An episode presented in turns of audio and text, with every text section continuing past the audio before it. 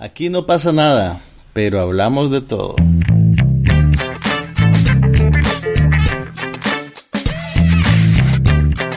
Un podcast sobre cine, TV, tecnología y todo lo demás.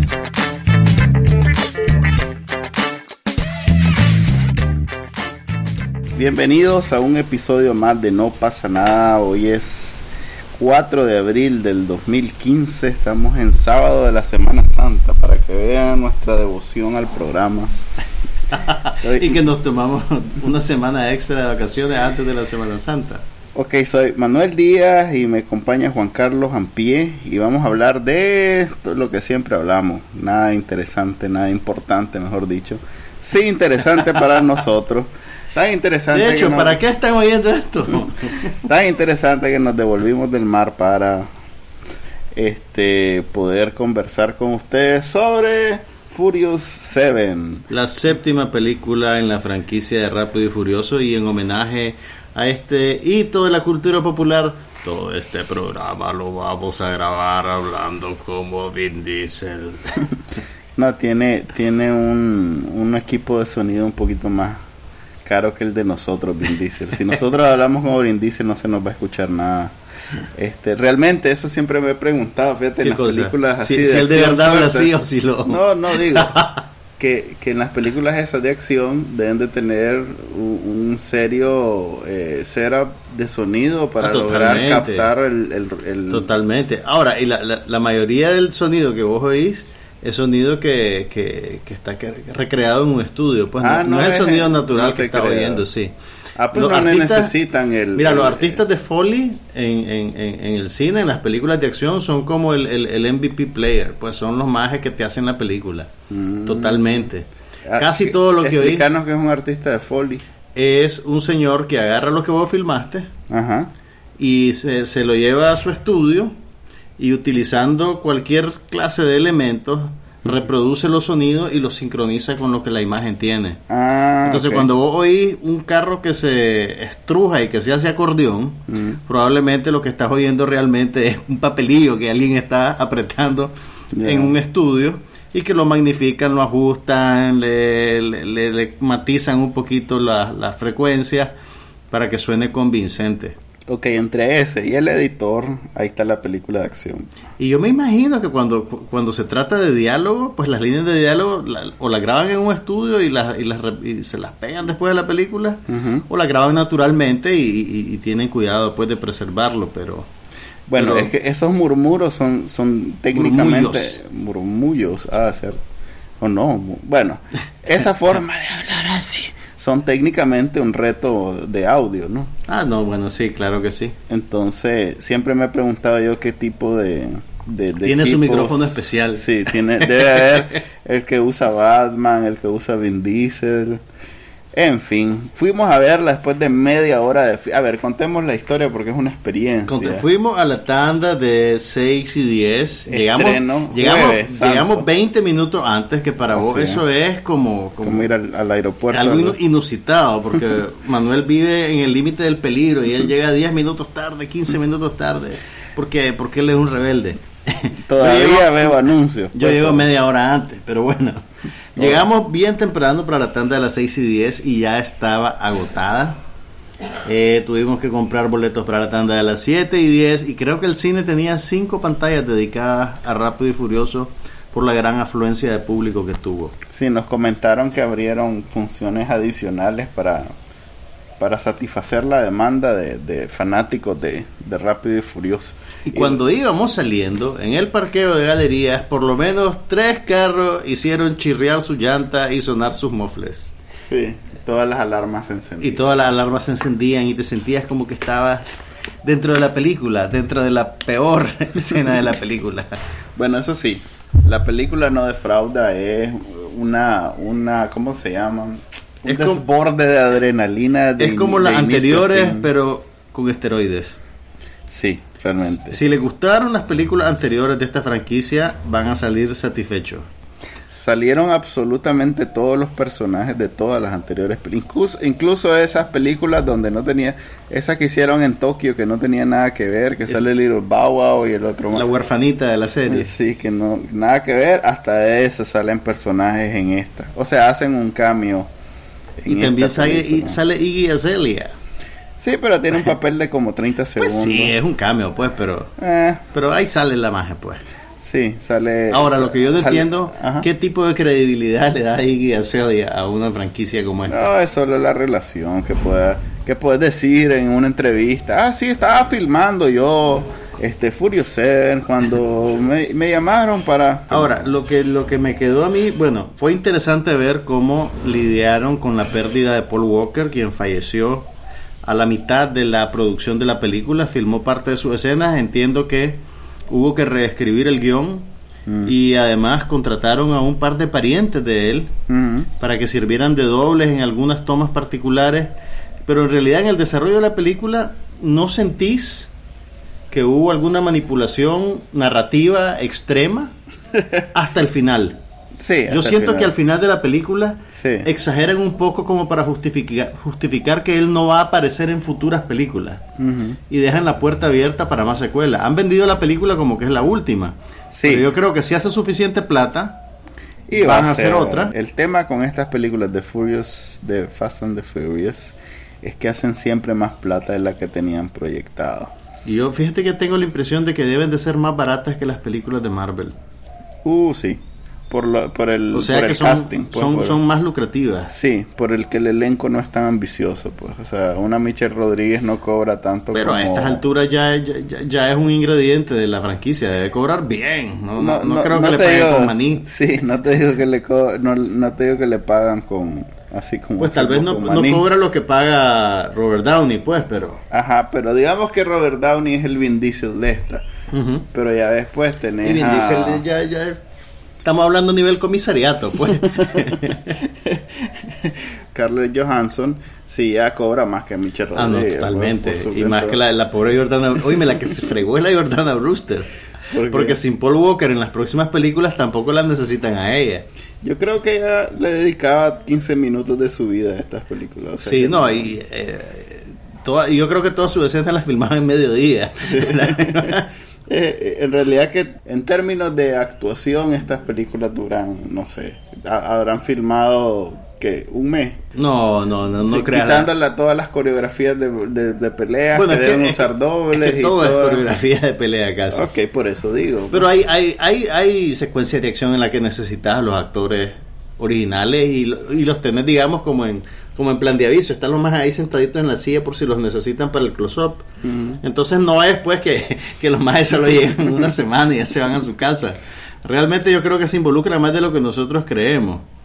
Pero sí, pues no, no son, digamos, películas eh, demandantes como, como, por ejemplo, pues obviamente un género radicalmente distinto. Pero no es Steel Alice, que necesita a la Julianne Moore todos los días en el set durante los 30 días que filmen, pues, o los 40 días que filmen. Ahora bien, el ¿cómo se llama el director? ¿Qué, qué, diferente debe ser, qué diferente debe ser dirigir así una película normal y corriente? O no normal y corriente, pero una película de actores, con actuaciones, con libretos. Eh, a, dirigir esto, pues, o sea, en realidad. A ver, esto tiene libreto también. Lo que pasa es que no es tan, digamos, elaborado como una película que no depende necesariamente de secuencias de acción y efectos especiales. Creo que le tenés que dar un poquito más de crédito, pues esto también tiene su artesanía. Ok. Eh, no puedo creer que estoy defendiendo no, lo que pasa, Furious. lo que pasa es que estoy, estoy claro de que se trata de... a ver, está a punto 5 de ser animada esta, esta película. sí, En realidad que es un mérito que que todavía hacen cosas de verdad. con, lo, con lo avanzado que está la tecnología y los efectos especiales y todo lo demás, todavía se molesten en ir a Abu Dhabi, por ejemplo, y filmar ahí. O sea, eh, creo que, eso es tipo Adam Sandler que, para aprovechar el viaje y pasear con la familia. Le da un poquito de caché también y además te ayuda en las ventas internacionales. Todo el mundo en Abu Dhabi va a querer ver la película. Hicieron una, hicieron una, hicieron una premiera ahí una activación y que no sé qué y no sé cuánto. Pues en fin, Mira, salen todo, todo, todo, todos los personajes, por eso yo sí creo que esta sería la última. ¿Vos crees que va a ser la última? o hacen un reboot totalmente diferente. Con gente nueva, no, no creo. O, o es la última. Mira, yo creo que va a haber una secuela, pero si hay una secuela yo creo que va a ser insatisfactoria y te voy a decir por qué. Ya, o sea, ya tiraron carros de aviones, ya usaron drones ya, ya qué más van a hacer, o sea, los van a mandar al espacio, pues ya eso es lo último que hace falta. y si te fijas, cada película va como superando a la anterior en cuanto a la complejidad del, del, truco que hacen o, el, o el vehículo. En esta película tiraron un carro a través de tres torres. no la contejo, hombre. Sí, ven el trailer. Eh, pusieron el carro a pelear con un helicóptero caza ultra blindado y con un dron.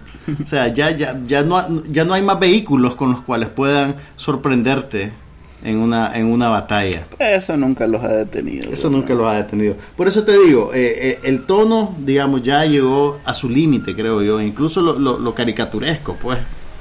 Ya es demasiado, pues, al, al al villano le cae un edificio encima y el mae sigue vivo, pues. O sea, okay. Ah, sí, fuimos con, gente no iniciada en la franquicia y, y, salieron llenos de dudas. Fuimos con, con una amiga y ella decía, ¿y cómo pasó eso? ¿Y por qué? como, como cuestionando las reglas de la física, las leyes de la física dentro de la película. Que en pues. realidad no se aplican en la película. No, no son. Viven en un universo paralelo en Fast and the Furious. Ahora, dicho esto, yo creo que la película funcionó. Pues entretenida. Creo que es un poquito larga para lo que hace realmente. ¿No, no, no la mm. sentiste vos así? Sí, en realidad que, pero, pero ni cómo quejarme, pues, porque normalmente hay como dos grandes escenas en estas películas de acción y en esta hay cuatro, digamos. Hay como cuatro grandes escenarios. Fíjate que yo creo que las películas estas las escriben así. Piensan primero en cuál es la gran escena de acción. exactamente. Y alrededor de la gran escena de acción dice, ok, vamos a, necesitamos tejido conjuntivo.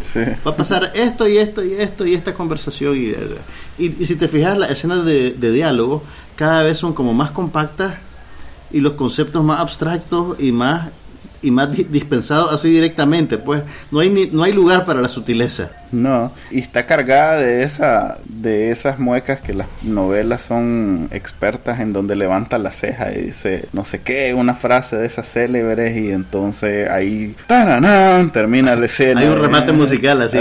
Ah, eso fíjate que eso sí noté. La música estaba total, o sea, estaba era demasiada música y demasiado claro el objetivo de la música. Cuando salía Vin Diesel y hablaba de familia, oía un pianito detrás. Mm. Era, como te digo. Cuando salía el malvado sonaba. Yo creo que eso lo hizo el asistente de dirección, esa parte. La, la, música, te digo, puchica, creo que eso fue un desacierto. Ahora, necesitamos que The Rock salga en todas las películas.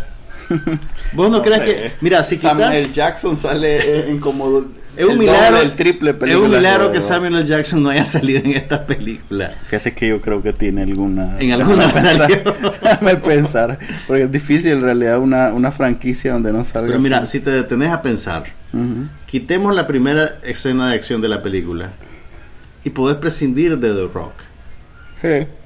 Completamente podés prescindir de él. No, tiene algunas escenas así como bien. Eh, están usando ese de la ese efecto de la cámara móvil que, se pega a uno de los objetos, Ajá. que es común en. Ya por lo menos ya le dieron descanso al bullet time, sí, al, del Matrix. Sí. Entonces eso, este, creo que ayuda mucho, este, hacerlo con gente como The Rock, como Dwayne, que. ¿Sabes a dónde vimos ese efecto ahorita recientemente? En Relatos Salvajes. Pero es bien sutil, no te das cuenta. ¿En qué parte?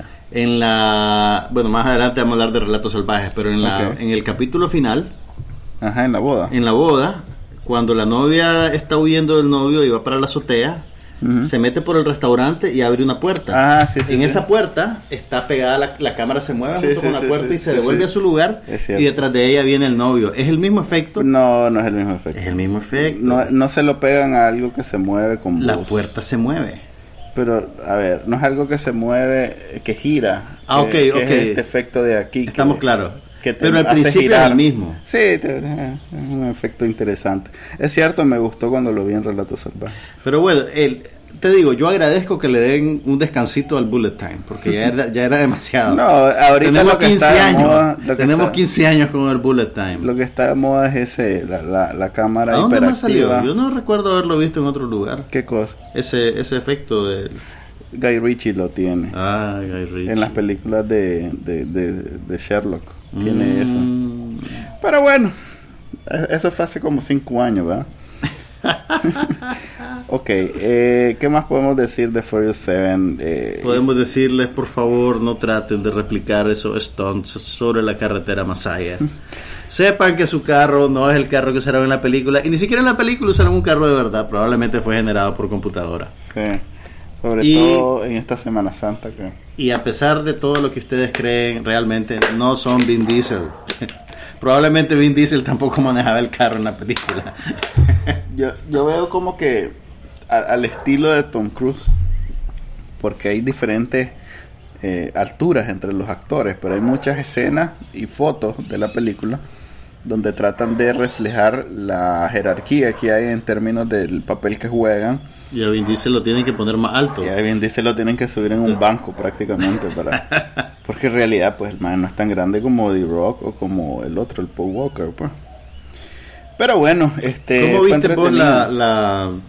A ver, el... ¿Qué te pareció a vos la manera en que disfrazaron, digamos, la ausencia de Paul Walker? ¿Fue persuasivo para vos o notaste que Creo no que lo estaban usando a él? Creo que lo incluyeron en, en- en- en los recursos del- del- de la narrativa. Creo que en todo momento jugaron con eso que vos pensabas que iba a ser la última escena. Porque no te explican si lo van a matar o no en la película. Sí, Uno espera que sí, pues para... sí. para Pero no hubiera sido muy amarillista que mataran al personaje en la película. No sé, pero si hay una secuela que yo estaba seguro que iba a haber, era la oportunidad de oro para no tener que volver a, a- a tener que hacer todo esto que hicieron en esta para la otra. Sí.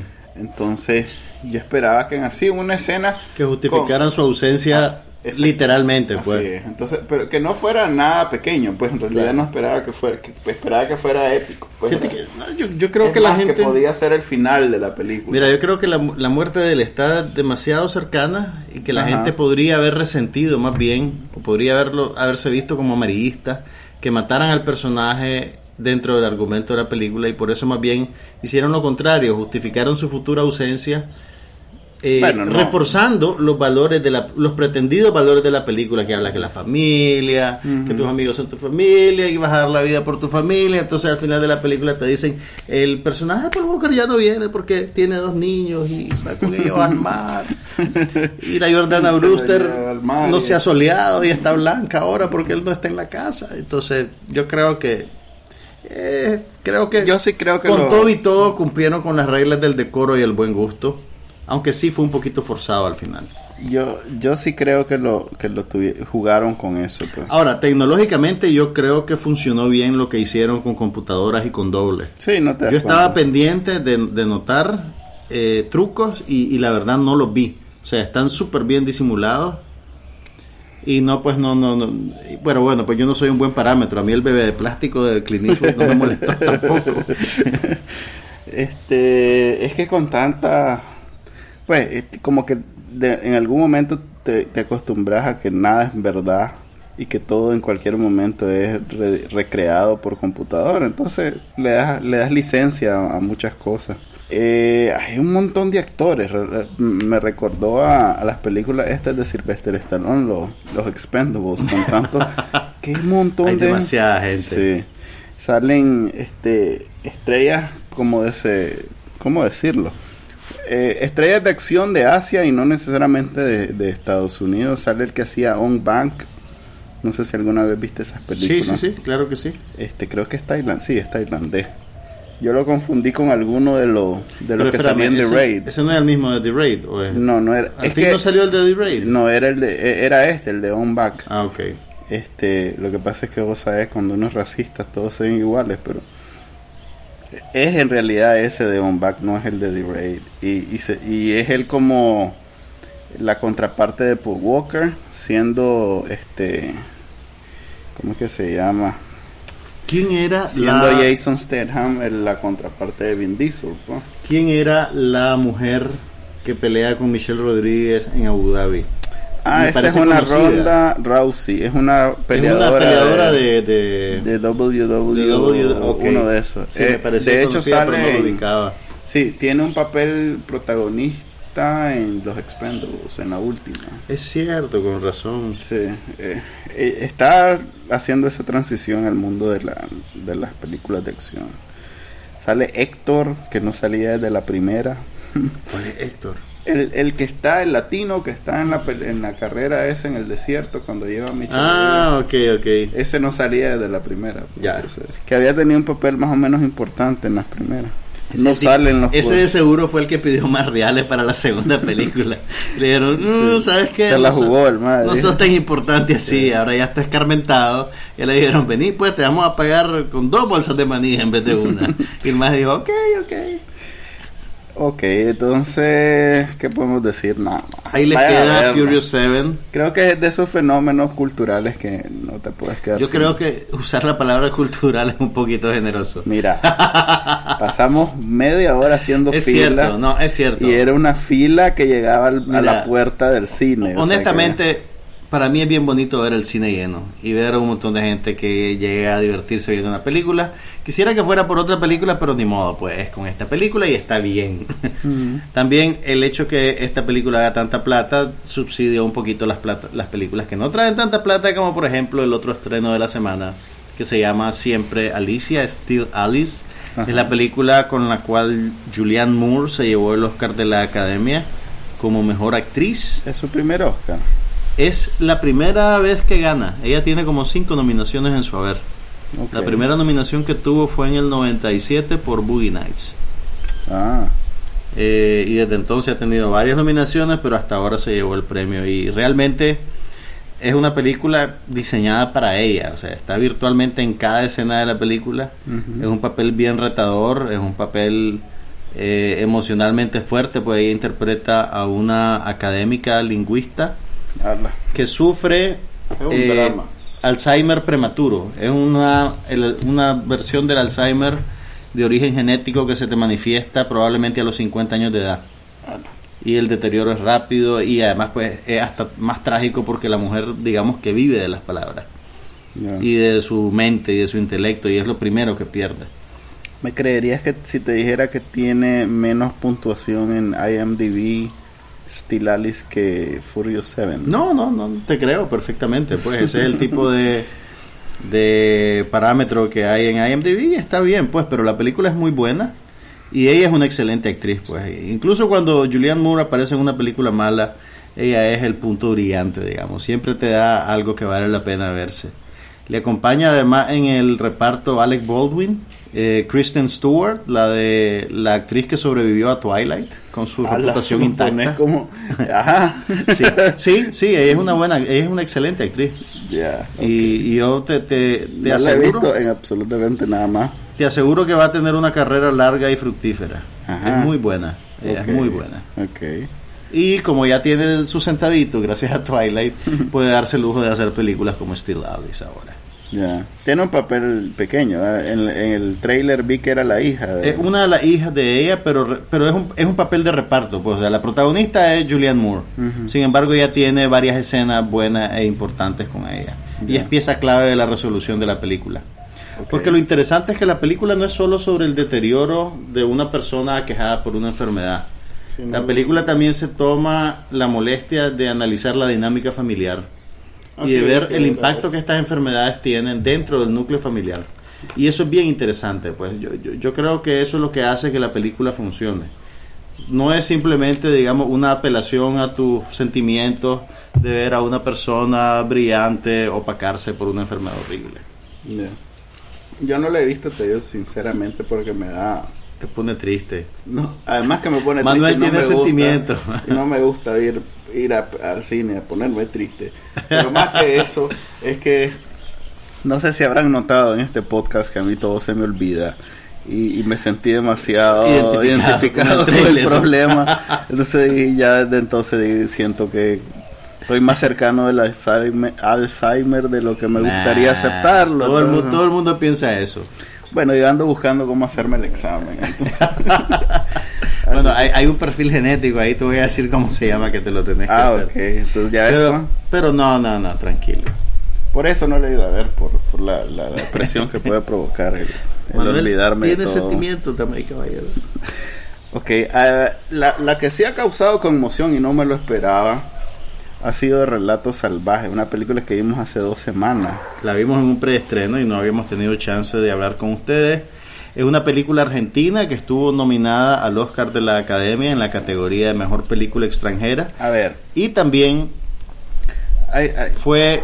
déjame terminar. Okay, dale. Yo sé. Es que eso de nominar al Oscar siempre se dice como algo un mérito importante, pero de todos esos méritos importantes que sí lo son, incluso los, los importantes importantes tienen mérito, pero también tienen ahí su pelo en la sopa, pero este, sobre todos los demás, tiene el gran pelo en la sopa, que es la categoría de la película extranjera. Sí. Que es como las Olimpiadas, que te obligan a mandar a uno que sí, no, de todos los países. Ok, sí es cierto que cada país propone su película, ah. pero hay tres comités que van filtrando y al final, las, cinco nominadas, yo creo que tenés una buena referencia de que son películas que por lo menos vale la pena verlas. Y además de eso, Relato Salvaje fue candidata a la Palma de Oro en el Festival de Cannes el año pasado. De hecho, se estrenó el año pasado en el mes de mayo. Ya. Eh, pero bueno, ¿qué te pareció Relato Salvaje y por qué la conmoción? Fíjate que, eh, no sé, tal vez tiene que ver que la cercanía cultural, que es en español, que es un tema que normalmente no vemos en las películas latinoamericanas. Pero he escuchado bastantes cosas y todo el mundo hablando de ella. Todo el mundo me refiero a las personas que en las que tengo cerca, no me refiero a estadísticamente todo el mundo. Y no sé, me, me parece que no, no, no me lo esperaba, no, no me esperaba tanta, tanta buena reacción. pues Yo sí, fíjate, a, a, mí me gustó más la película que a vos. Es una película extraña realmente en términos estructurales. Vamos a arruinarles un poquito la sorpresa, pues, pero la película en realidad de tener, digamos, una historia única que se desarrolla a lo largo de todo su metraje, tiene seis pequeñas historias mm. que están conectadas temáticamente, pues todas tienen que ver con situaciones que inician, digamos, cotidianamente, en las cuales la gente eh, digamos que abandona todo sentido de la propiedad y le da rienda suelta a sus instintos vengativos, por así decirlo, pues, o a la violencia interna que, que todos llevamos adentro. Entonces empieza, digamos, con cosas tan mundanas como una infracción de tráfico. Hay una historia que, está, que mm. empieza con eso, por ejemplo. Creo que, a ver, si yo lo tuviera que explicar, y ya lo he explicado un par de veces, yo diría que son ese, eh, situaciones cotidianas que tienen el potencial de convertirse en muy estresantes. Y lo... Más que estresantes, violentas. A ver, tienen el potencial porque el tráfico tiene... O sea, en principio son estresantes. Cualquiera de ellas tiene... Son situaciones que si yo te digo, pensá en seis situaciones que son... Estresantes, para vos. sí. Puedes coincidir con alguna de ellas. Exactamente. y entonces, además de ese potencial, este, la gracia de la película es que lo llevan al límite y lo sobrepasan. Al límite, totalmente. A, niveles absurdos. Por ejemplo, pues, ¿qué, qué, qué haces vos si vas manejando en un camino y un maje no te deja adelantar y te bloquea y te bloquea y te bloquea? ¿O qué haces si la persona con la que te estás casando el, día de la fiesta descubrís que te la está pegando, pues ese tipo de cosas. Entonces lo llevan al extremo, sí, porque no, no se quedan en, en esa situación dentro de la realidad que todavía te puedes imaginar como factible. Y en la que vos decís, bueno, yo reaccionaría de tal manera, pero nunca llegaría a los extremos. Nunca, ajá, correcto. Ellos le llevan a un extremo donde, se, donde comienzan a traficar con la con, con, el wishful thinking que se dice en inglés. Ajá, pero, pero más que eso, cuando ya se convierte en algo siniestro y, y, empiezan a hablar, a, traficar con el cinismo. Sí. Entonces, cuando ya empiezan a, traficar con el cinismo, ya se convierte en humorística. Claro. Y ahí es donde yo disfruto. Sí. Pero hay más, hay algunos cuentos que sí lo hacen muy bien y otros que no lo, lo hacen que pasa es que Lo que pasa es que a ver, dentro de las variables, yo creo que cada cuento tiene diferentes registros. Hay unos que es netamente trágico. y, que es, digamos, paradójico o irónico. Hay otro que, es, que es una comedia completa, que se convierte en una comedia completamente. Ah, sería el brinco entre el cinismo y lo paradójico. Ahora, yo no, yo no creo que, que, uno sea necesariamente mejor que el otro. Yo creo que son registros diferentes, pues. Tal vez gustos personales. Y, los disfrutar de diferente manera, pues.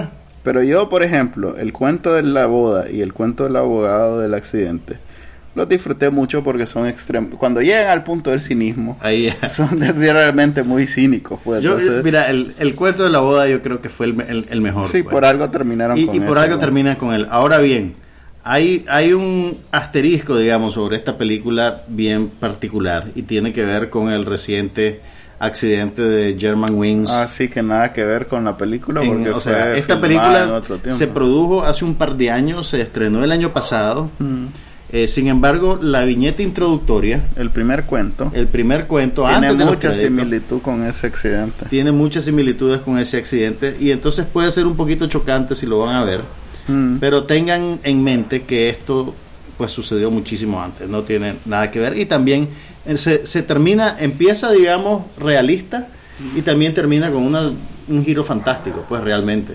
Sí. Y es más, es más humorístico que, que, realista, creo. Sí, a ver, también eso, que si son fácilmente eh, ofensibles, es una palabra. Ofensivo. No, que ellos se ofenden fácilmente. Ah, ok. Si vos te ah, ofendes fácilmente, si sos muy susceptible a la ofensa con, con, con chistes eh, trágicos, pues tal vez no es tu película. Chiste pues. cruel, chiste. Porque esta película del chiste cruel hecho arte. porque realmente hay unas cosas que no deberíamos de reírnos de ellas, pero que gracias a cómo nos la cuentan es risible. Realmente es una película muy bien hecha. Eh, yo creo que la nominación estaba bien adjudicada no eh, veo las películas nominadas a películas. No, yo sé que vos no, pero yo sí. la película que ganó, que es una película polaca que se llama Ida, es muy buena. Yo creo que está bien que haya ganado Ida. Pero esta es una gran cosa que la presenten aquí en el cine y vale la pena que la vean. Así que vayan a verla. El reparto, no la han quitado. No la han quitado todavía. El reparto incluye a Ricardo Darín, un actor, el, el actor argentino que hoy por hoy tiene más proyección internacional probablemente de su país y también está Darío Grandinetti, a quien conocieron en Hable con ella de Pedro Almodóvar, y Pedro Almodóvar es uno de los productores de esta película, así que viene con un buen espaldarazo. Ok, y pasando de cine a televisión, este, ¿qué vimos? Ah, hablando de televisión, ya Netflix anunció que viene una cuarta temporada de House of Cards. ¡Yay! ¡Hala! ¿No te lo esperabas? Mira, mira de que estás alegre. Estabas dudando de que con el desastre que fue la tercera temporada. Yo no diría que fue un desastre, yo diría que fue una temporada complicada. Ya la terminé, por cierto, ya, la, terminé. Ya la terminé de ver y ¿Qué te parece? ¿Te decepcionó? No me decepcionó. Yo creo que lo que pasa es que para que funcionara el desenlace tenían que sentar muchas bases, ir construyendo momentum es una narrativamente es muy diferente a la segunda temporada que empezó con un gran golpe, con un gran shock y fue escalando y escalando y escalando. El ritmo narrativo de esta tercera temporada es muy distinto. Es de fuego lento, creo yo. A ver, yo creo que este tipo de series descansa mucho en la, en, la sofisticación y la profundidad de los personajes. Sí. Y en, este, en esta temporada golpearon mucho a los dos personajes más a los principales. siniestros y, así diabólicos y, que eran en los que había descansado hasta ahora la, serie. Y si bien a mí me gustó que hayan, eh, eh, este, ¿cómo se llama? Reforzado otros personajes que... Como Dog. Como Dog, que me parece un mejor personaje, un mejor actor y todo. Pero ya esa es una cuestión personal. Puedo entender a alguien que lo veía por ver a este a Kevin Spacey a Kevin Spacey haciendo ser malvado y salirse con la suya siempre sí puede, no disfrutar tanto cuando lo ve que, tiene problemas y problemas sí, mira, hasta luce más el, el, presidente ruso es más el los capítulos del presidente ruso son los mejores. Hace ver a Kevin Spacey como, un, como un amateur. Sí, como un pobre el diablo que no sabe lo que está haciendo. Ahora, entiendo lo que me decís. Sin embargo, yo creo que eso es un reflejo, pues no quiero decir realista, pues porque todo es bien ficticio y exagerado, pero es un reflejo de lo que pasa cuando vos llevas las riendas de un país. Todo lo que pasa es culpa tuya. Pues sí, pero hasta ese momento él había, incluso sin estar en ese lugar de mando, sí. había movido las piezas y las... Exactamente, pero una, una, cosa es, una cosa es querer ser presidente y otra cosa es ser presidente. Por eso digo, pero si logró siendo vice o siendo eh, jefe del, del, del, ¿cómo se llama? del Senado, logró todo lo que logró, uno espera que siendo presidente tenga muchas más haces bajo la manga de lo que en esta ocasión demostró. Pues. Mira, puede ser, pero acordate que es un presidente que entra a mitad de término, reponiendo a uno que fue creo que defenestrado. creo que se les pasó la mano en la segunda temporada y en esta por componerlo. Lo hicieron demasiado humano. Mira, yo creo que... Y a la, y a la ¿cómo se llama? La actriz también. A la Robin Wright.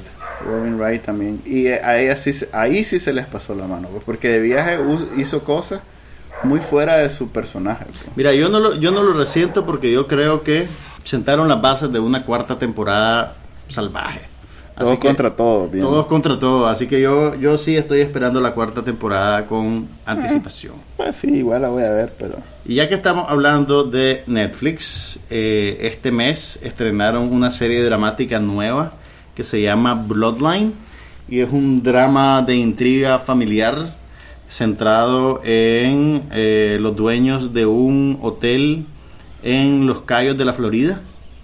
Y los protagonistas incluyen a eh, Sam Shepard, a Kyle Chandler, a quien probablemente conocen por la serie Friday Night Lives.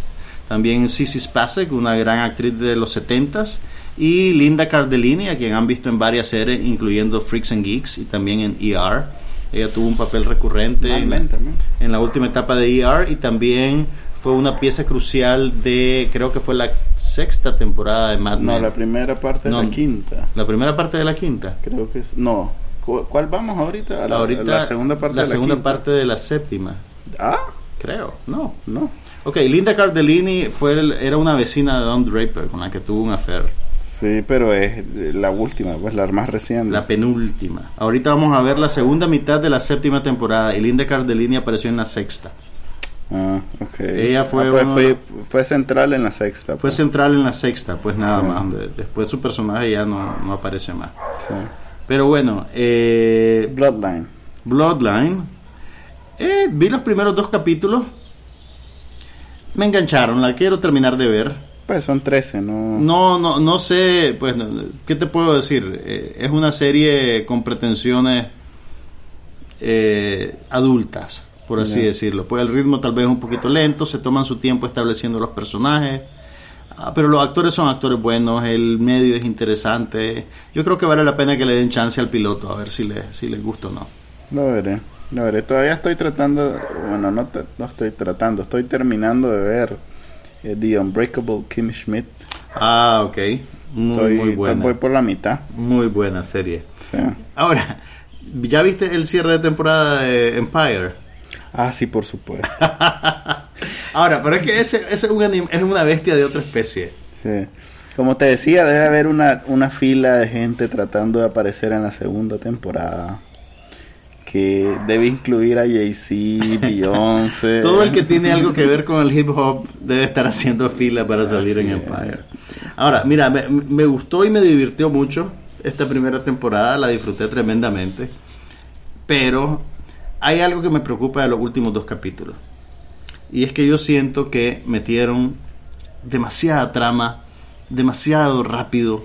Habían escenas que parecían escenas del próximo capítulo. ¿Me entendés lo que te quiero decir? Ya. Mira, yo creo que... Habían giros y revelaciones que te los despachaban en dos tomas. En dos tomas y una línea de diálogo. Y se iban acumulando uno encima del otro.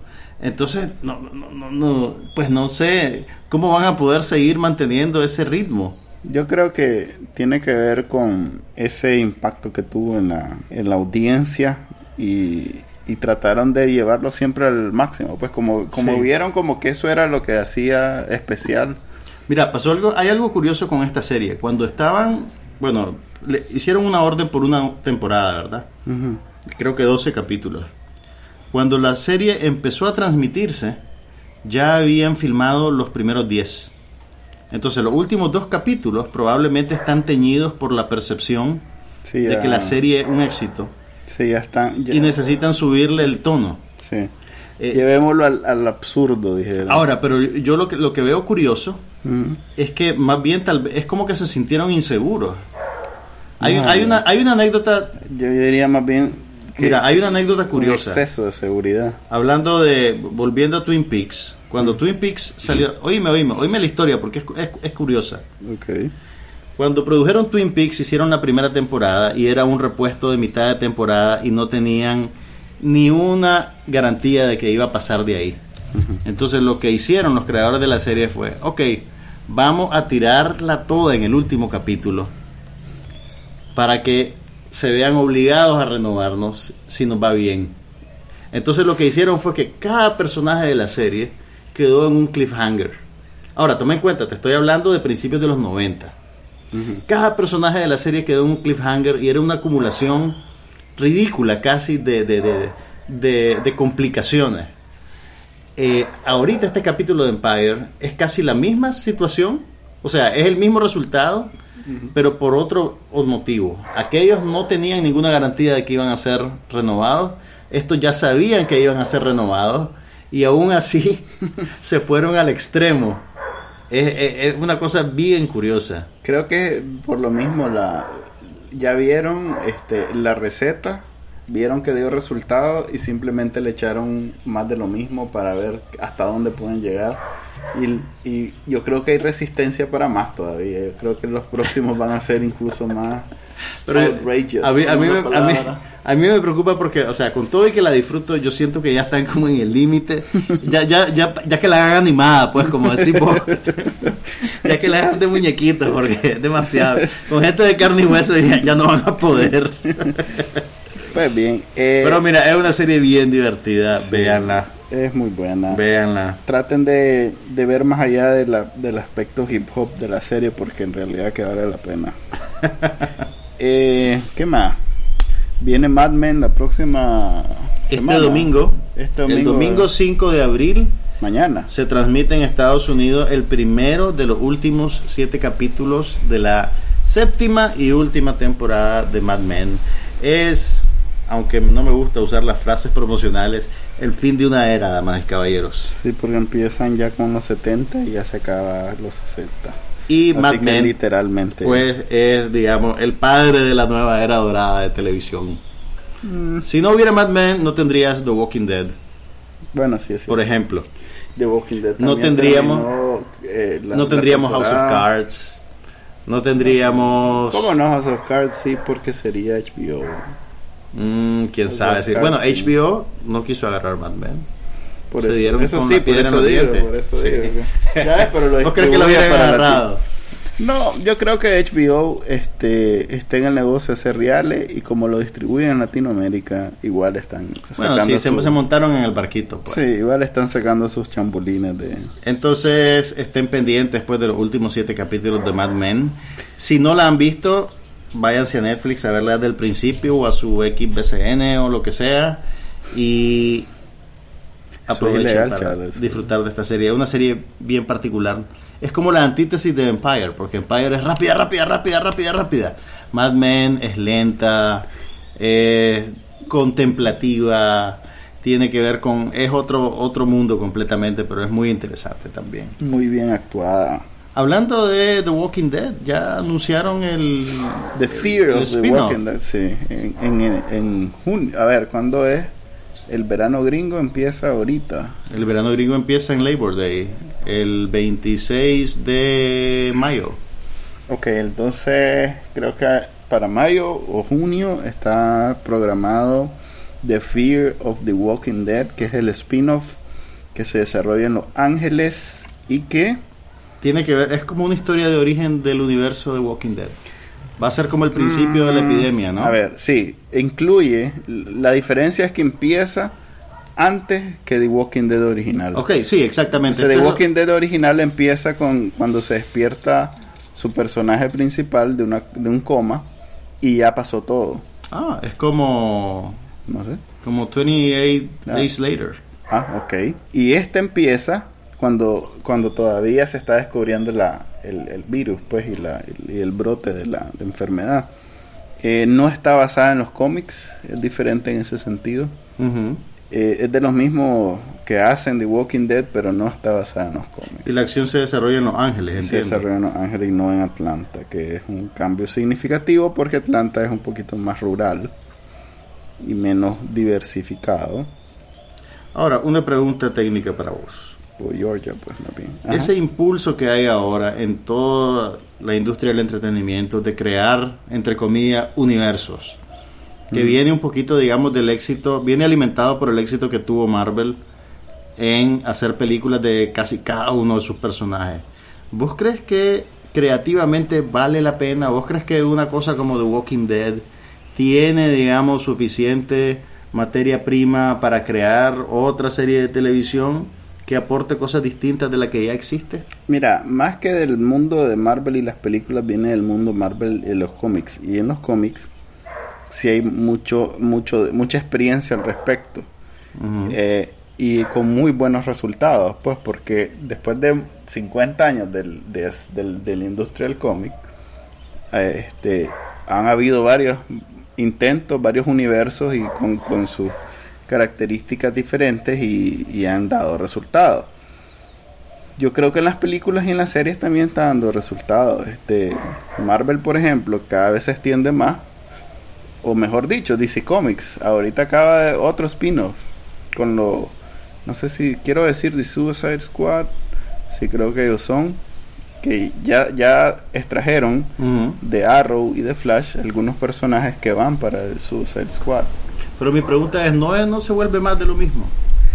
Pero se vuelve más de lo mismo exitosa, de éxito también, pues, porque todas están teniendo el, éxito esperado, pues. Ya. Bueno, eh, esta viene con... A ver, el, el final de temporada de Walking Dead me dejó acongojado, pues. Yo no he visto Walking Dead, así que no te puedo fue extremadamente emocional. Dicen que fue una temporada desigual, sí. Pues por lo menos leí algunas cosas que decían que no estaban muy satisfechos con el desempeño de esta temporada. Los, fans de Walking Dead nunca están satisfechos. Mira, el problema es que no. Excepto vos sos el incondicional. Es que, yo no lo veo con expectativa de ver eh, aquella gran serie, aquella gran historia. Lo veo consciente que voy a ver. No, ver zombies. Lo veo consciente. Que quieren devorar cerebros. No, hombre. Fíjate que ya los zombies se han convertido en una especie de prop nada más. Okay. Es como digamos en, no sé, en esas películas de, de superhéroes, como el, el traje nada más. El traje, que, no, que no hace ninguna. Son un accesorio. Sí. Una excusa, una excusa para juntar a los personajes en un lugar particular hasta dónde puede llegar una situación de... de zombies. No, no, A ver, en, un escenario este apocalíptico, ¿hasta dónde puede llegar el ser humano de, de, oscuro o de... Debajo. Sí, debajo. Uh. Realmente que cuando vos decís, ah, no hay nada peor que eso, ves el siguiente capítulo y decís, ah, había algo peor que eso. Mira, ok, mira, lo, lo que sí me llama la atención del spin-off de The Walking Dead lo que sí es que no, sé si es lo suficiente como para hacerme ver las cinco temporadas que ya existen. Ah, es pesado, sería pesado. Entre las protagonistas tienen a Kim Dickens, que es la actriz que interpretó a la, oficial de policía en Gone Girl. Y que también aparece en esta temporada de House of Cards. Y me, me gustó tanto el trabajo de esta magia Ajá, no la has visto en, Gone Girl. of Anarchy. No, no, Hace prostituta. Ah, ¡Qué escándalo! Sí, no, esa es una Bueno, esta mujer es una excelente actriz, o sea, a mí me sorprendió mucho. Y me da que pensar con ver Fear the Walking Dead, pero no sé, mm, no sé. No sé si serás, se podrá ver sin verla. Es que bueno, vale la pena que antes, Pasó antes. Sí, probablemente. En teoría, pues dentro del universo. Y dicen que hay un personaje que coincide en ambas. En ambas. Pero fue un secundario de la primera temporada de esta. Mira. Que ahí supongo que va a salir como alguien. Te prometo que cuando termine de ver Downton Abbey que ya terminé la tercera temporada. Mira, que me dejó destrozado emocionalmente. Walking Dead no, en realidad que no es una serie que recomendaría porque en realidad no te distrae, más bien te deja más estresado. A mí me gustan las cosas de horror, pues eso no me, no me da milana. Fíjate que no es tanto el horror porque no es horror, eh, no, es, no da miedo, es una cuestión de desmoralización más. Hombre, en realidad, Hombre, qué pues, ah, la puchica. Bueno, así quedé yo con el final de el especial navideño de Downton Abbey, que fue fue particularmente eh, me, golpeó emocionalmente. La gente que ya lo vio sabe de qué le estoy hablando, pero bueno, le voy a dar chance. No creas, no creas. Hay mucha gente viendo Downton Abbey. Eh, ya viene el año que viene va a ser la última, la sexta temporada y no habrían hecho seis temporadas si nadie estuviera viendo.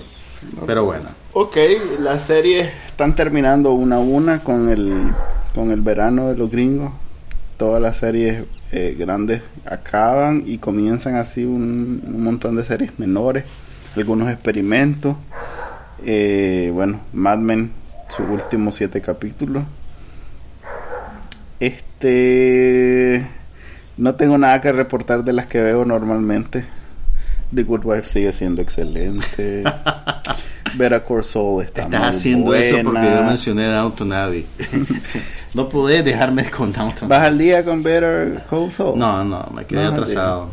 Está muy buena también. Pero sí estoy al día con Last Man on Earth. no lo he visto, fíjate. Voy al día con Community. Agents of Shield está eh, extraña. Este, eso, suena, eso suena interesante.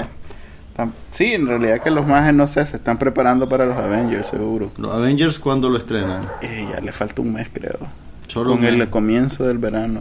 Mm, ah, pues de seguro ese es el estreno de, Labor Day, del día de trabajo. Sí, sí. Viene la película más taquillera de todos los tiempos. Uy, ahí que Parte 2. Todas las pantallas del cine van a quedar para esa película. Sí. Vamos a ver si le, le, le, le gana Furious 7, ¿verdad? Porque Ok, aparte de eso vi el documental de Scientology Going Clear, que me moría por verlo, sobre todo por el chisme de Tom Cruise. Y bueno, y siempre un tema interesante como este la crítica a las religiones, sobre todo esas gringas modernas. Un momento, un momento. La Scientology no es una religión. Por supuesto. Es un culto. No es una religión. Es un culto. Pues está, e, eso es parte de las cosas que me di cuenta. Este, vos sabéis que en Estados Unidos el que te sube a la categoría de religión es la es el IRS, es la agencia encargada. la DGI, el equivalente de la DGI, la Dirección de General de Ingresos. Así es, los que, cobran impuestos. Exactamente. Entonces, por evitarse este conflicto con la iglesia de Le concedieron el estatus de religión. Pero en Alemania, por ejemplo, no le concedieron el estatus de religión y la califican como culto. No, pues que, queda en las manos de cada quien decidir. De cada país, pues. Sí. Mira, sería interesante. Y las personas también. Y si vos sos, vos sos cristiano, vos crees que todo es culto excepto el cristianismo, pues. Así como si Mira, sería interesante. Si alguno de ustedes que nos están escuchando es un. Si alguno de ustedes es un teólogo, por favor, mándenos un mensaje y aclárenos ¿Qué es lo que hace que las religiones sean consideradas religiones en el mundo de la teología? Ahí lo mencionan brevemente, pero al final, con eso, que es la IRS el que decide que es una religión en Estados Unidos. Pues ya le das este, patente de corso y para vos ya es una religión. No, no es que para mí sea, sino que ya es, para términos prácticos, es una religión en Estados Unidos. Y si bien no tiene aquí este presencia, pero igual hay un montón de cristianas y religiones en otros países que aquí no tienen presencia. Ok, disparen el Twitter hate. disparen el Twitter hate. Deberíamos de hacer un episodio en vivo con Twitter activo para ver qué dice. A ver, pero volviendo a, la película del Scientology, el Going Clear. Dos horas. ¿qué te, ¿Qué te, pareció? Pues que cuál a, es mí me, a mí me gustó. ¿A vos te gustó? Me gustó. Es interesante siempre. A ver, con la premisa que habían como 100 abogados eh, revisando cada escena para ver que no... Para demandar a HBO. Para no, al contrario, HBO contrató a un ejército de abogados. Para cubrirse la espalda. Así es. Para Los Scientology son famosos por ser muy beligerantes legalmente en contra de sus pretendidos, reales o imaginarios adversarios. Así es. Entonces, y bueno, HBO hizo su tarea y la presentó con esa premisa y la verdad es que yo me quedé contento con la película. Pues, ¿Qué, hay de Tom Cruise? ¿Vos crees que le va a hacer daño que esta película? sí, yo creo que sí. Fíjate que este una de las a ver, no sé si la cómo decirlo. Tal vez eh, la gente le perdona ser parte de esa anthology porque dice, ah, seguro no se da cuenta de las cosas que pasan por debajo. Pero una de las cosas que dejó claro el documental es que tanto Tony Dance en sus tiempos como hoy en día Tom Cruise están claros de lo que está pasando. Y John Travolta. John Travolta que era Tony Danza. Tony Danza. Tony Danza. confundí por un momento a Tony Danza con John Travolta. Tony Danza, si nos estás escuchando, te pedimos disculpas. Sabemos que nunca has sido un Scientologist. Manuel te eh. confundió con John Travolta, lo que es como un piropo, pues, para Tony Danza. en cierta vez y un insulto para John Travolta. La cosa es que lo que fue en algún momento John Travolta hoy en día es Tony Danza. Tom Cruise. Y este, y cómo se llama, y, no hay manera que no se estén dando cuenta que hay un mae Ahora, en el, hoyo, porque así le dicen al, al, Hay un hoyo. Hay un, ¿cómo se llama? Hay hay un retiro aquí que le dicen a los, esos lugares donde hacen retiros espirituales. Sí. Hay retiro, pues un lugar donde de la iglesia de Santo de Y que funciona como cárcel de tortura, más Así es, que los ponen a limpiar inodoros con cepillo de dientes y los tratan a, de patada. Ahora, lo que pasa, si ustedes no están al tanto, bueno, la este esta religión, entre comillas, de Scientology, básicamente se basa en un texto que escribió un novelista de ciencia ficción en los años 30, 40 en Estados Unidos y creó todo un sistema de fe eh, eh, que funciona casi como una pirámide. O sea, vos tenés que ir pagando un diezmo para ir recibiendo conocimiento. Una cosa que se llama The Bridge, que es como los que tienen los catecúmenos, que tienen varios niveles. Exactamente. tenés que alcanzar el último nivel para... Y en el último nivel te dan... los budistas, los budistas tienen eso. Te dan, digamos, la, la, la gran revelación del origen del, del universo y tu lugar en él. A ver, desde como el pero tenés que pagar, o sea, ah, no, tenés que ir desembolsando. Tenés que ir desembolsando plata, básicamente. Y tienen también unas políticas alienantes bien, bien duras. Por ejemplo, te dicen que si vos tenés un pariente que, que critica tu religión y que no está de acuerdo con vos, tenés que cortar todos los lazos con ellos. Sí. Y bajo eso son medidas precautelares contra Exactamente. Y entonces creas una ilusión de nosotros contra ellos y reforzás la identidad de grupo. Pero eso resulta pues en unas tragedias horribles, pues familias que se separan, hijos que no ven a sus padres. Por ejemplo, ¿vos sabías que Stanley Kubrick perdió una hija por Scientologist? Ah. Ella se hizo Scientologist y... Es muy fuerte en, esta, en, California y especialmente en Hollywood de hecho, si vos ves 2001 Odisea del Espacio, hay una escena en la que uno de los astronautas habla con su hija en la Tierra. Y la niña que hace el papel de la hija del astronauta es la hija del director Stanley Kubrick.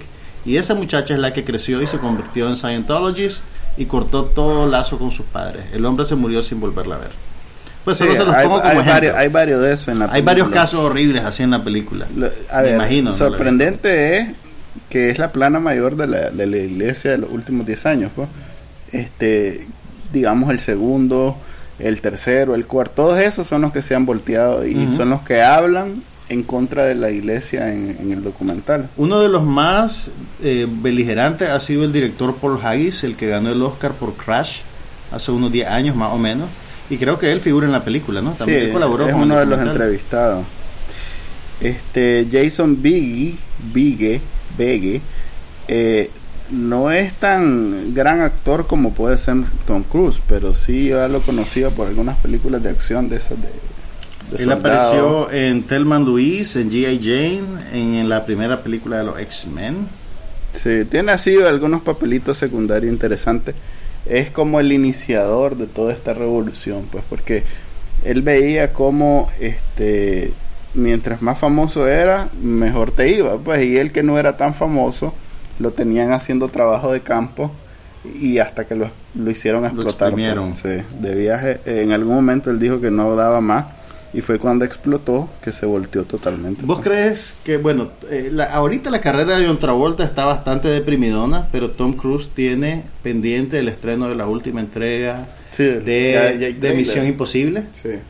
¿Vos crees que este documental ahorita le puede dañar su reputación en la taquilla? O la gente que va a ver esas películas no, le importa. En la taquilla quién sabe, pero en, la imagen que tiene en Estados Unidos sí lo golpea. Y lo golpea bastante. Fíjate que cuentan la historia de, la actriz que le que la novia que le fabricaron una española este que sale en yo no sabía salió un escándalo y sale también en Homeland es una en la en la última temporada que vi de Homeland sí es uno de los personajes principales.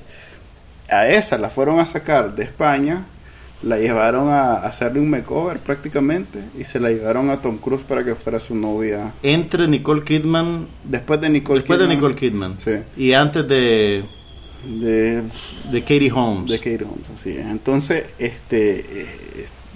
Es bien feo, pues, porque incluso ella no la pueden entrevistar porque hizo un, un, NDA, un Non-Disclosure Agreement. Donde un acuerdo de no. Un acuerdo de silencio, no de sé cómo se dice en español. De confidencialidad. Así es, y no puede hablar nada de lo que pasó. Pero, pues, la historia ahí está documentada, y si sale en el documental, eso es una de las cosas. Si sale en el documental, es imposible debatirlo legalmente. Porque ya está recontraprobado. Así, ya es algo que los abogados lo recontrapasaron y no hay manera de... no hay especulación entonces. Nada, ahí todo es comprobable legalmente. Entonces, de alguna manera hace el documental incluso más poderoso. Pa. Sí me gustó.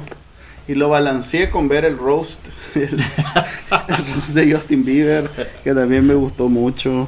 ¿Vos no ves eso? No, fíjate que no, y trato de, minimizar la presencia de Justin Bieber en mi vida. Si me ponen en la radio y no puedo cambiar la estación, ahí pues muerto el leño, pues, pero... A ver, si alguna vez tenés que escuchar a Justin Bieber, creo que la mejor forma de escucharlo es el roast de él. Porque no canta en el roast. no, más bien solo lo acaban a ver, el roast es una especie de... Humillación pública ejecutada por comediantes sobre una celebridad. Exactamente. Y esa humillación pública es voluntaria, ¿no? Como que ahí está el humillado, pues no es como que hablan de él y el pobre... El más pobrecito con la oreja fría. No, está ahí sentado en medio y pasan uno por uno este, un montón de amigos o celebridades que lo conocen o que no lo conocen y le dejan ir. hablar lo peor que pueden, al punto que hacer chistes a costa de él. Así es. Y no solo sobre él, también sobre los mismos que están ahí, y algún que uno, algunos que otro chiste de lo que está pasando en, Estados Unidos y en el mundo. Al punto que en uno eh, censuraron un par de chistes y entre los que censuraron están unos donde hacían burla de Paul Walker. ¿Qué relación hay entre Paul Walker y Justin Bieber? Es provocación, o sea, por eso es que el roast es especial, pues, es buscar ese, ese punto tan sensible que nadie se te a hablar de ello y, lograr que la gente y lograr que la gente se ría. Y si la gente se ríe, va de viaje. Y el problema es que con los chistes de Paul Walker no se rieron. Oh, Entonces los tuvieron que cortar. Ya se sabe qué fue lo que dijeron, que él era el chiste, pero no van en el, en el roast que hicieron en Comedy Central. Estuvo muy bueno, se los recomiendo, sobre todo si les gusta o no, si les disgusta Justin Bieber. Justin Bieber, tienen que ver el Rose de Comedy Central. Sobre todo lo que dijo este Martha Stewart. Martha Stewart estuvo en el Rose de Justin Bieber. Sí, vieras cómo la acabaron a la pobre. Y cómo ella acabó también a Snoopy. todo eso. Estuvo bueno. Me vas a hacer verlo, no, Fre. Ok, ¿y no has visto el de. ¿Cómo se llama? El de James Franco. ¿No viste el James ah, lo de haber hecho leña. Y era como eh, para, para lo del Oscar. Pero no ganó el Oscar. No, no. fue que él fue, fue presentador del Oscar. Por eso, fue por la presentación que hizo el Oscar que lo acabaron. Además que estaban todos los brothers, entonces... Le sabían la historia. sí, todo lo acabaron. Estuvo bueno. Ok, ok, ahí lo voy a ver, ahí lo voy a ver. Ok, y para terminar, ¿querés hablar algo de tecnología, me? Pues sí, fíjate que estaba leyendo un artículo bien interesante sobre el inminente servicio de streaming de Apple. Eh, desde que Apple compró Beats por 3 billones de dólares, se habla de que van a crear un servicio de streaming que le va a hacer la competencia a Spotify. Y ahora ya se está filtrando más información que nos ayuda a ver por dónde vienen los tiros. Lo que más me sorprendió fue descubrir que Trent Reznor, el el, el frontman de, frontman de Nine Inch Nails, eh, el jefe creativo de esta nueva entidad que está surgiendo bajo la sombría de Apple y Beats.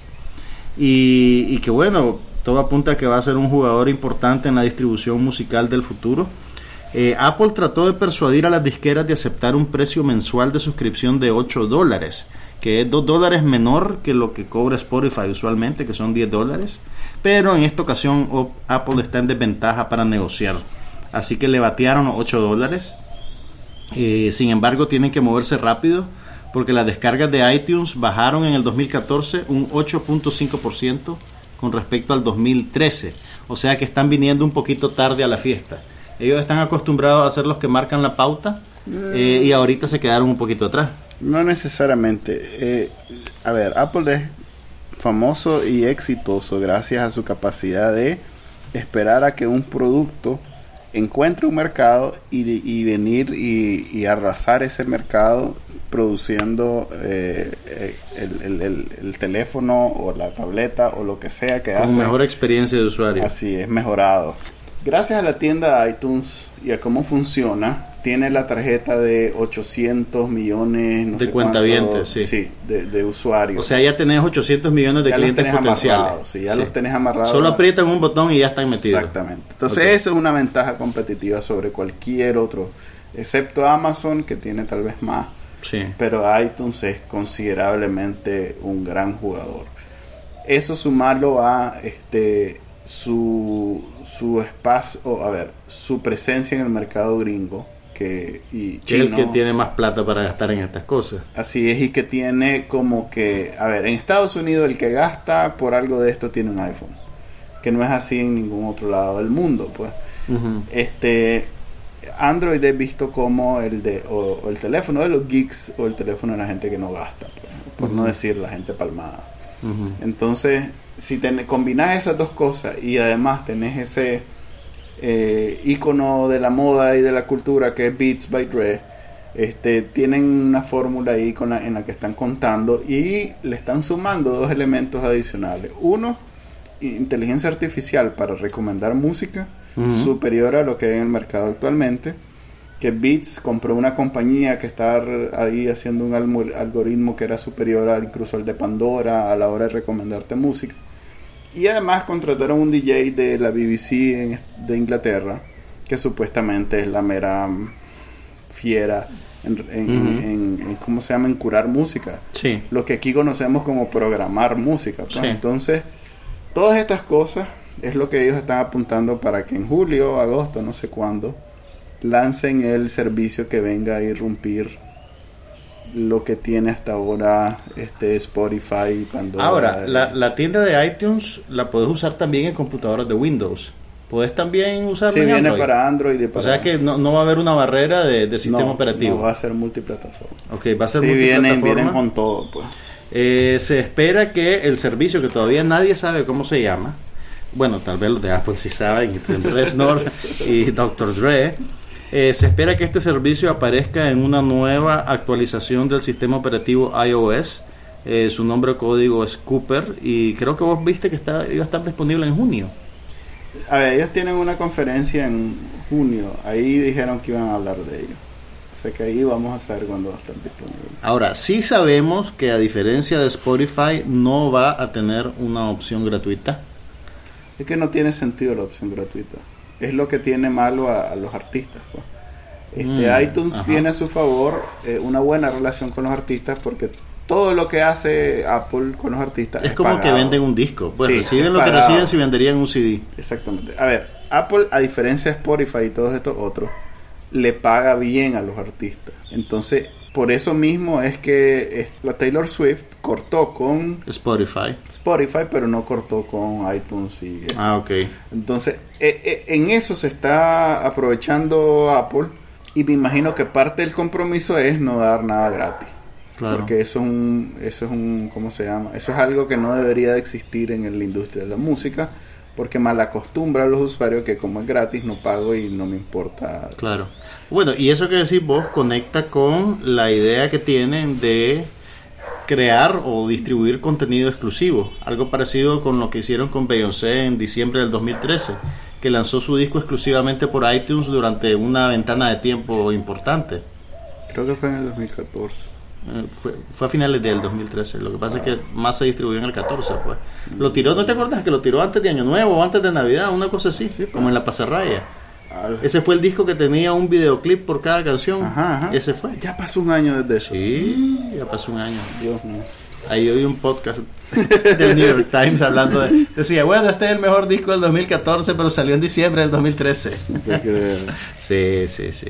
Ok, ¿qué puede hacer? A ver, acá en Nicaragua, mi impresión, que puede ser errada, es que Spotify es bastante popular. Y obviamente la versión gratuita ¿Qué puede hacer diferente el servicio que va a lanzar? No hay nada más popular en Nicaragua ni en el que la piratería. No, que YouTube para oír música. Ok, YouTube, es el número uno para oír música en cualquier lado. Entonces, ¿vos crees que esa va a ser la competencia real? No creo porque YouTube no es pagado. No es pagado, ok. Y no, por ejemplo, nosotros cuando vemos YouTube no lo vemos saturado de anuncios.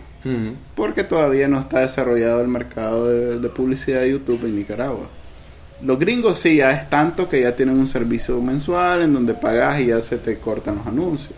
Entonces ya eso es un sistema que compite con Spotify, digamos, que es el mismo YouTube. Pero nosotros que todavía no tenemos tanta publicidad, podemos vivir perfectamente con el, YouTube gratis y oír música como cualquier otro. Pues. O sea, eh, si tenés 15 años o menos de 20, Usa YouTube. No usa Spotify. No usa Spotify. O, si usas Spotify, usas la versión gratuita y pues lo pones, no sé, no sé tu lo pones aleatorio. Así es, lo pones. Pero el mismo YouTube también ya tiene su pestañita para música y también ya tiene su, su algoritmo para combinarte las canciones. O sea, YouTube es el gran monstruo sin quererlo porque obviamente no es un servicio de música. Pues. Es más, el mismo Google ya tiene su servicio de música streaming pero hasta, hasta, e, hasta ellos compiten con YouTube, que es el gran líder y que nadie lo vota, pues porque realmente es el número uno. Bueno, este, a la puchica, en plena Semana Santa hicimos el episodio 25 de No pasa nada. Saludos a nuestro a nuestro 2000 millones. Félix. Un saludo a Félix que nos, nos reclamó que por qué no habíamos hecho el capítulo cuando Así que ya ven, hay, hay gente que está esperando esto. Sí. Este, nos vemos la próxima semana. Vamos a ver si ponen otra película que no sea Furious 7 el jueves. Y, si no, pues la, vamos a volver a ver y se la vamos a volver a platicar. da para platicar más veces. Es una película con Analiza con tanta profundidad la condición humana que... Sí, tan, tantos niveles, tantas capas que... Creo que esta es la película con más nalgas por minuto que he visto en mi vida. sí, eso explotaron al máximo. Sí, qué barbaridad. ¿Qué, qué, problema? Parecía una, bueno, es del verano. Parecía una convención de impulsadoras de verano. Sí, ya ves que toda la publicidad de las marcas nacionales también tienen una... ¿Cuánto habrá pagado Monster Energy Drinks para que apareciera su logo en la película? Todo lo que apareció en la película, es un comercial andando. Hay un montón de cosas que salieron ahí que, que son, ¿cómo se llama? Place, product placement. Este, bueno, ya saben que pueden escuchar este y los otros episodios en somosnopasanada.com. Nos pueden seguir en la cuenta de Twitter Somos No Pasa Nada y en los servicios de podcast eh, iTunes, TuneIn, Stitcher, iBox y creo, que me falta otro. YouTube. No, YouTube no estamos, no estamos. Se despide de ustedes Juan Carlos Ampie y Manuel Díaz. Hasta pronto.